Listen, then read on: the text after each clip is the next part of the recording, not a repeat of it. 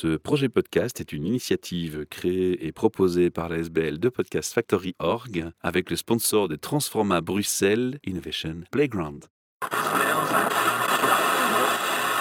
You're listening to the Podcast Factory. Bienvenue pour un nouvel épisode de MidoriCast, votre podcast sur la transition et les euh, projets responsables écologiques. C'est un podcast qui est produit par la SBL de Podcast Factory Org et c'est une collaboration aujourd'hui avec le salon Hope à Namur, à l'Arsenal à Namur, le 8 et le 9 octobre 2022. Alors pas de panique si vous avez raté l'événement et que vous entendez ce podcast en décalage, le salon il a lieu chaque année, donc no stress. On vous retrouve l'année prochaine si c'est le cas. Mais là tout de suite, on a Émilie et elle va nous parler de son projet cœur, son projet phare, voilà. Et c'est ce qu'on fait aujourd'hui, c'est vous mettre en avant. Alors, Émilie, j'ai présenté votre prénom, mais j'ai pas encore dit le nom du projet. Alors ça, je vous laisse l'honneur de le faire. Alors, c'est Atelier 53. Donc, c'est une euh, mercerie écologique. Donc, c'est un magasin de fils et de tissus qui sont produits de manière éthique et écologique. Quand on a un projet euh, qu'on porte avec les cœurs, ce qui m'intéresse, moi, c'est l'histoire qu'il y a derrière. C'est l'étincelle qui fait un moment qu'on se dit Ah, tiens, je constate qu'il y a un besoin, il y a un truc qui me parle. J'ai envie de me lancer dans une aventure et c'est là que tout commence en fait. Oui, tout à fait, oui. C'était quoi l'élément déclencheur pour toi? Mais moi, j'ai toujours été créative, donc j'ai toujours fait un peu de mes mains. Euh, il y a quelques années, j'ai commencé euh, à faire de la couture. Et c'est en faisant de la couture que je me suis rendu compte que les matières que j'utilisais n'étaient pas toujours euh, éco-responsables. En fait, Euh, dans les magasins conventionnels de tissus, on ne trouve pas toujours des tissus qui sont faits de manière euh, éthique et écologique, surtout dans le domaine du coton. Et donc, je suis géographe de base, donc j'ai fait des études de géographie, donc absolument rien à voir. J'ai travaillé dans un bureau d'études en environnement et ma passion c'était plutôt la couture et le tricot. Et donc j'ai toujours été sensibilisée à l'environnement et étant créative, ben, je cherchais des matières qui étaient plus responsables. Et donc voilà, c'est vraiment une petite étincelle comme ça qui a fait que ce projet a grandi dans ma tête et puis euh, dans le réel. Et comme toutes les personnes créatives, on arrive à un moment où on dit on va faire un pont entre ma passion et mon job Ouais. et idéalement transférer sa passion en job. Tout à fait. Alors, Émilie, est-ce que tu as envie full time maintenant ou pas encore? Oui, j'ai envie full time. ouais. Wow. Donc ça fait quatre ans que le projet existe. J'étais à mi-temps, mi-temps, et là, je suis deux ans et demi, je suis passée à- en temps plein pour euh, le magasin. Comment ça marche? Comment tu te fournis? Enfin, on va pas donner les trucs de maison, les secrets de maison, mais euh, comment ça fonctionne pour les, les personnes qui seraient intéressées? C'est d'une part un magasin qui est situé à Namur, dans le centre de Namur. C'est aussi un web shop. Donc, on vend tout ce qui est en magasin est en vente en ligne sur atelier-53.be. T'as anticipé ma question, c'est bien oui, je l'ai entendu tout à l'heure. Et c'est aussi un endroit où on fait des ateliers créatifs. Donc, toutes les semaines, il y a des ateliers de couture, de tricot, de tissage, de broderie, de macramé, de plein de choses.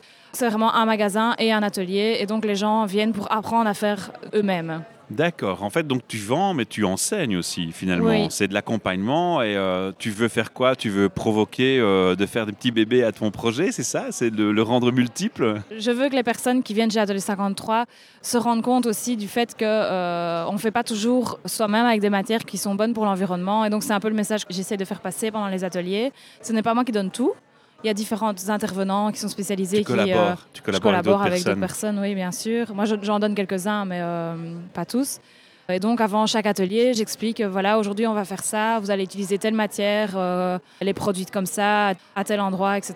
Donc, c'est quelque chose que j'aime bien aussi, faire la sensibilisation. Tu analyses un peu l'impact carbone et tu l'expliques aux gens pour qu'ils fassent un choix conscient. C'est comme ça que je dois le voir. Oui. D'accord. Ta spécialité à toi, tu me dis, je me fais accompagner, mais il y a des choses que je fais moi-même. Qu'est-ce que tu fais Moi, toi-même je fais de la couture et du tricot plus. Donc ça, c'est ta vraie passion de départ? Oui, la couture d'abord et puis le tricot ensuite. On peut venir chez toi et dire, ben moi j'ai des travaux de couture à faire et aussi faire ça ou c'est pas du tout dans tes activités Je n'ai malheureusement pas le temps de coudre pour euh, les personnes. Donc vraiment, moi, le magasin, on vend la matière première. Quoi. La le matière fil première et quelques conseils. Et, et surtout des Ben conseils. voilà, c'est ça. Mais oui, c'est ça. Maintenant, on a un petit service de retouche et de réparation. Donc, on a une couturière qui fait des retouches et des réparations parce que c'est ça aussi le premier pas dans l'éco-responsabilité, c'est aussi de faire avec ce qu'on a déjà. Donc, euh, si on a un t-shirt, un pantalon qui est abîmé, ben, on peut le réparer aussi. Euh, on n'est pas obligé d'acheter du neuf pour le, le faire. Quoi.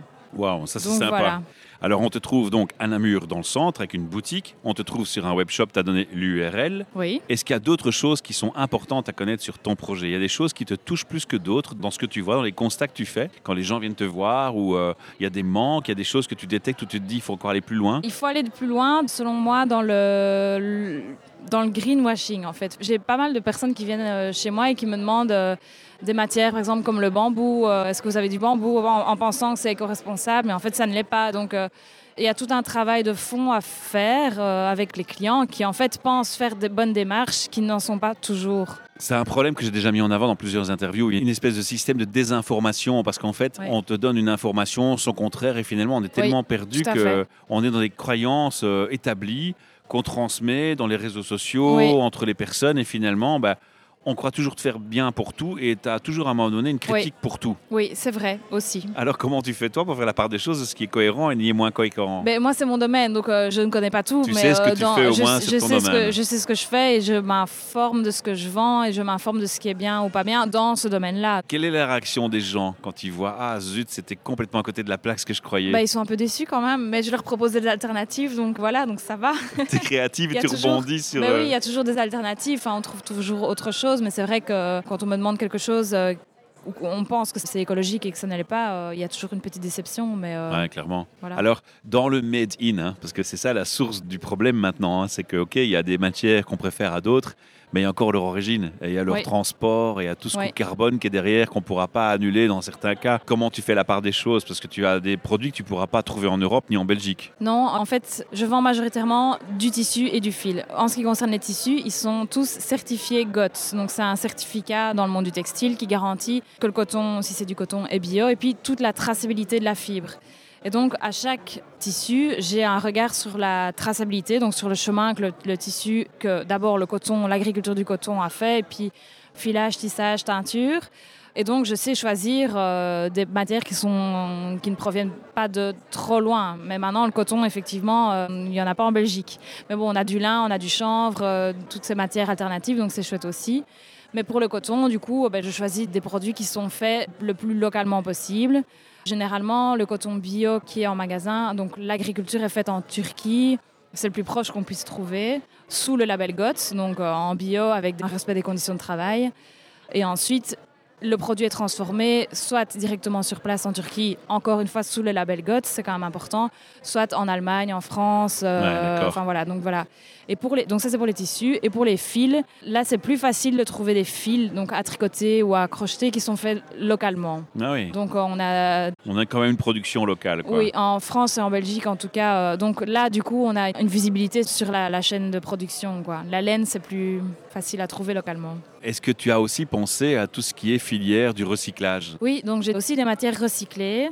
Maintenant, dans le recyclage, dans le textile, en tout cas, ce qui est important, c'est le mélange des matières qui fait que le fil ou le tissu ne sera plus euh, recyclable. D'accord. Si on a un tissu qui est fait de coton et de polyester, ben, il y a un mélange des fibres qui fait qu'on ne sait plus séparer le coton et le polyester, par exemple.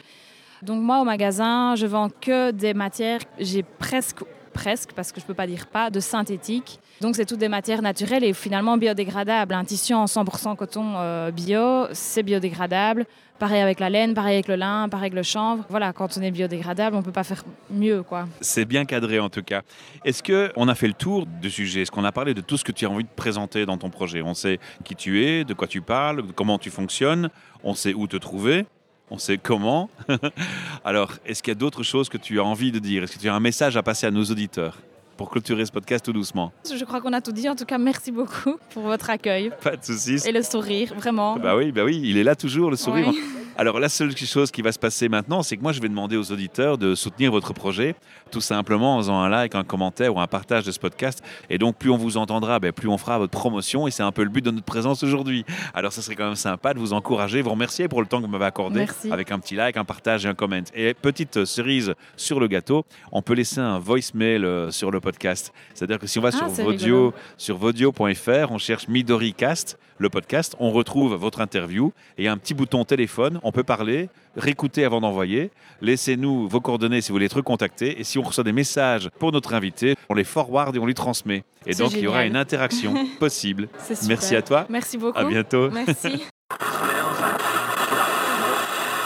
You're listening to the Podcast Factory. Ce projet podcast est une initiative créée et proposée par la SBL de Podcast Factory Org avec le sponsor de Transforma Bruxelles Innovation Playground.